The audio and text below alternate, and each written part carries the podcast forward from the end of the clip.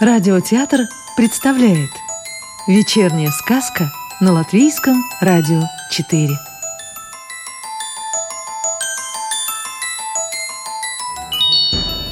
Сегодня слушаем сказку Иманта Зедониса в переводе Нины Бать. Кривая сказка. Сказка эта кривая – до того кривая, косая, перекошенная, что ее и написать невозможно. Строчки с линеек в кость соскакивают.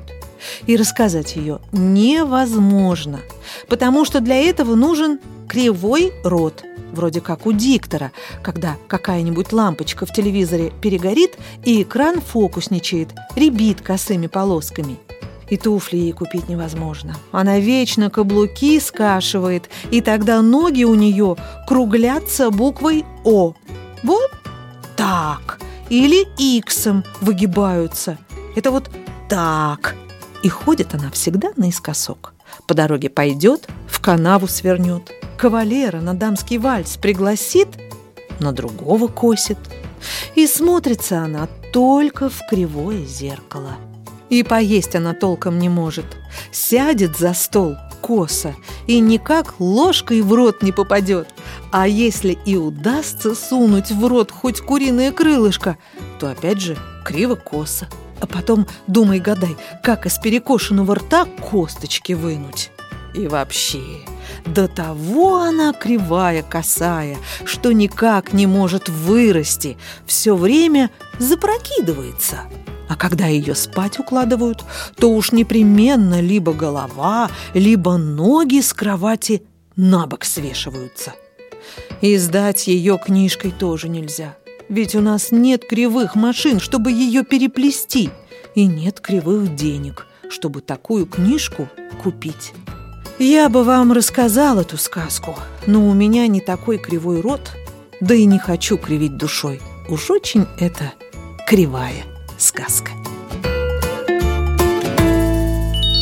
Сказка про пылинку и ее страшные приключения. Все началось с дождевой капли. Капля обрушилась на пылинку, сидевшую на жестянке из-под консервов, и ударила ее об асфальт. Бедняжка чуть не сомлела от боли. Она задыхалась, захлебывалась, а вода понесла ее в сток и там завертела, закружила и помчала неведомо куда. По счастью, ей удалось уцепиться за палочку от эскимо, которую тоже кувыркала и мотала из стороны в сторону. Но все же помедленнее, чем пылинку. И так они вместе угодили в канализационную трубу. От невыносимого смрада пылинка упала в обморок. Очнулась она в большой реке. Палочка проплывала мимо ярких разноцветных кораблей. «Спасите! Помогите!» – закричала пылинка. Но кто услышит ее на корабле, когда кругом такой шум и грохот?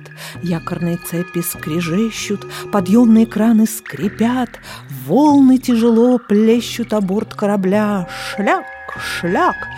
А тут еще чайки раскричались. Они кружились над рекой и вдруг, стремглав, падали вниз и, подхватив добычу, взмывали в небо. Пылинка съежилась, мала-малешенька – Наверное, они за мной охотятся, подумала она в ужасе и успокоилась только, когда Палочка сказала, что чайки пыль не едят. Тем временем их проносило мимо большого мигающего маяка. Волны на реке стали выше и больше. Возле маяка они увидели указатель. И Палочка, умевшая читать по слогам, прочитала на нем надпись «Море». Так указывал указатель. А в море ничего не было. Одни волны да пена, да гулкий рев. Потихоньку спустилась тьма. Пылинка уснула. Чтобы ее не смыло с палочки, она залезла под зазоринку. В этом укрытии она прожила целых три месяца, а на четвертый проголодалась. Но есть было нечего – и вдруг видит, на воде что-то желтеется. Это была размокшая кожура от апельсина, но до нее никак не добраться. «Как жаль, что у меня нет хвоста!» — сокрушалась Пылинка. «Можно было бы им править, как веслом!» Когда погода наладилась и волны перестали волноваться, Пылинка принялась грести одной рукой и через месяц догребла до кожуры. Они с палочкой стали ею питаться. Еще через месяц, когда всю кожуру съели, подоспела зима, пошел снег. Пылинка была голая и подхватила насморк и начала чихать. «Это хорошо, что ты чихаешь», — сказала палочка ведь с каждым чихом меня встряхивает и хоть чуть-чуть продвигает вперед. Так что чихай на здоровье. И лучше бы ты повернулась лицом к морю. Так мы скорее дочихаем до берега. Полинка чихала и чихала, и на десятый день им уже казалось, что до берега рукой подать. Но пылинка исчихалась в конец, побледнела, ослабела, а палочка все понукает. Давай, давай!» «Нет у меня больше сил чихать. Чихай сама!» Сказала Пылинка и шмыгнула под зазоринку, хоть немного передохнуть в затишье. Но палочка чихать не умела от того, что никогда не простужалась. И она снова выгнала свою спутницу из укрытия и приказала чихать. Тут Пылинка сказала, что скоро умрет. Тогда Палочка попросила ее потерпеть еще немножко, потому что уже все приметы на лицо. Скоро-скоро застынет большое мороженое, а с мороженым она, Палочка, управиться умеет. И правда, в воде все больше густело ледяное сало, а на утро Палочка с Пылинкой уже не плыли, а лишь покачивались в каше из снега и льда. Ночью подморозило, Ах, как славно, как хорошо, что пылинка умеет прыгать. Утром палочка окончательно примерзла ко льду. Пылинка соскочила с нее и босиком, с тылыми ножками, прыг-скок, с ледяной кочки на кочку запрыгала к берегу. С помощью ветра она пыталась было подняться в воздух, но ее ножки, обледенев, так отяжелели, что подхватить пылинку ветер не смог. Лед был велик, пылинка мала, берег еще далек. Она скакала к нему весь день, но вот с неба посыпалась морось, и хотя пылинка прыгала и увертывалась, липкий мокрый комок настиг ее и накрепко приклеил ко льду. Так она, несчастная, примерзла, можно сказать, в двух шагах от берега. «Это конец!» — подумала Пылинка после того, как ее полило дождем, потом заморозило, и она оказалась замурованной в наледи. И все вокруг исчезло, кроме стеклянного голубого света. Ей не на что было надеяться, ведь она не знала, что после зимы приходит весна, и вообще ничего не знала о временах года.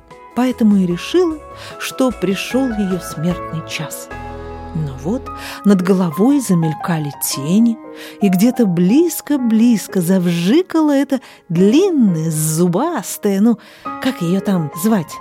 Пила! Совсем рядом выкололи глыбу льда, и пылинка оказалась почти на свободе. Лишь тонкая, прозрачная, как стекло, ледяная стенка не давала ей выйти на волю.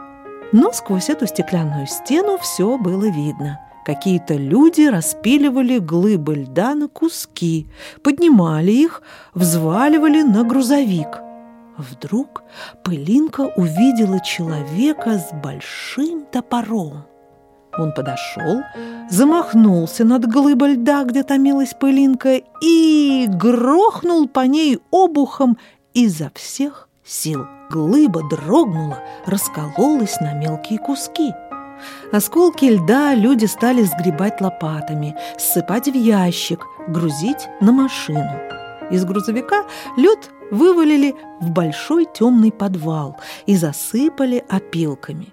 Там, в полной тьме, пылинка провела две зимы. Она даже не знала бы, сколько прошло времени, если б не опилки, которые начали роптать.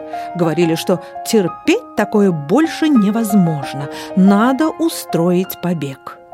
Многим опилкам удалось бежать. Лишь пылинка все никак не могла выкарабкаться изо льда. К подвалу то и дело подъезжали какие-то машины, увозили лед, и в раскрытые двери можно было видеть лето. Но пылинке не везло. Осколок льда, в котором она сидела, уже не раз соскальзывал с лопатой обратно в темницу подвала. Но вот однажды он все же, наконец, попал в кузов. И, по счастью, сверху. На ветру и на солнце лед слегка подтаял, и вдруг Пылинка почувствовала, что свободна. Еще не просохшая, прозябшая, она подползла к бортику грузовика и раз, два, сухой ветер взметнул ее в воздух. Солнце, ветер, теплынь, и весь мир распахнут. Куда понесет ее теперь? Что ждет впереди? С цветов тоже слетают крохотные пылинки, зеленые, желтые. Такие же цветные пылинки пестрят на лапках снующих пчел. Но стоило и нашей пылинке уцепиться за мохнатую лапку пчелы, как та стряхнула ее и проворчала. «Ты же не пыльчинка!» И только тогда пылинка узнала, что эти разноцветные душистые точечки вовсе не простая пыль, а пыльца, и каждая из них знает, что хочет, и все они несут плодородие, дают жизнь яблокам, грушам, сливам. Пылинка приуныла, пригорюнилась. Всех ее братьев и сестер вечно колотят, сгоняют, смахивают. Пристроишься на тротуаре, оплюют из шланга, залетишь в комнату, загудит, зашипит пылесос, засосет тебя плоскими узкими губами, а ты, бедолага, будешь упираться, цепляться из последних сил за нитку или колючку кактуса. Тебя моют, трут, травят, сметают, сваливают в мусорник. А разве пылинка виновата? Ведь ей всего-навсего хочется воротиться домой, туда, откуда ее согнали, стерли, смахнули на камень, на колесо, на деревянную чурку. Потому-то она и мыкается по белу свету и не знает, чем заняться. Я с ней познакомился совершенно случайно, когда чихал. Стер с книжки пыль и чихнул. А кто-то сказал «Будь здоров!»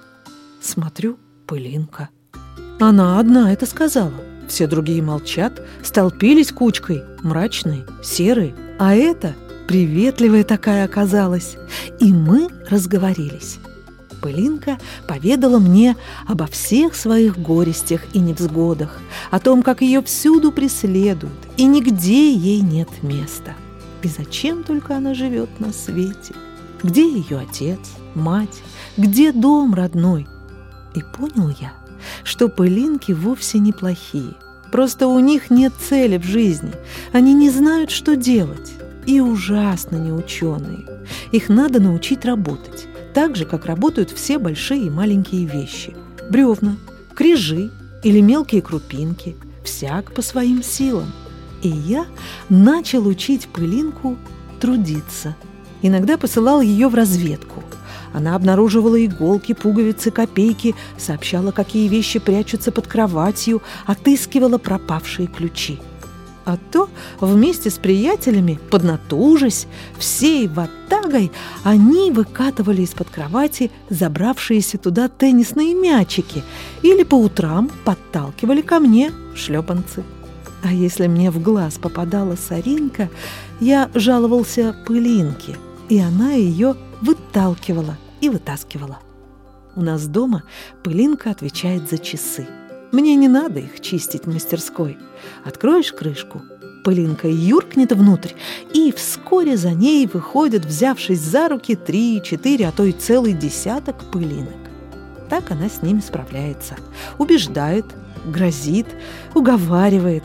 Право не знаю, потому что не владею ни пыльным, ни сорным языком. А про ученых пылинок я расскажу вам в другой сказке. Сказку читала Илона Ехимович. Доброго вечера и до новой встречи в понедельник.